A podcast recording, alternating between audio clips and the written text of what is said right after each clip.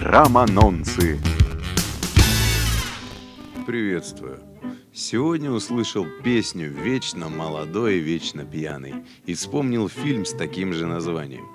В главной роли там молодой, красивый Мел Гибсон.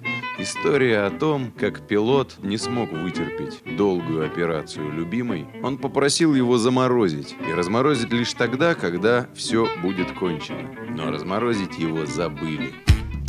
В эфире Роман Лукиных.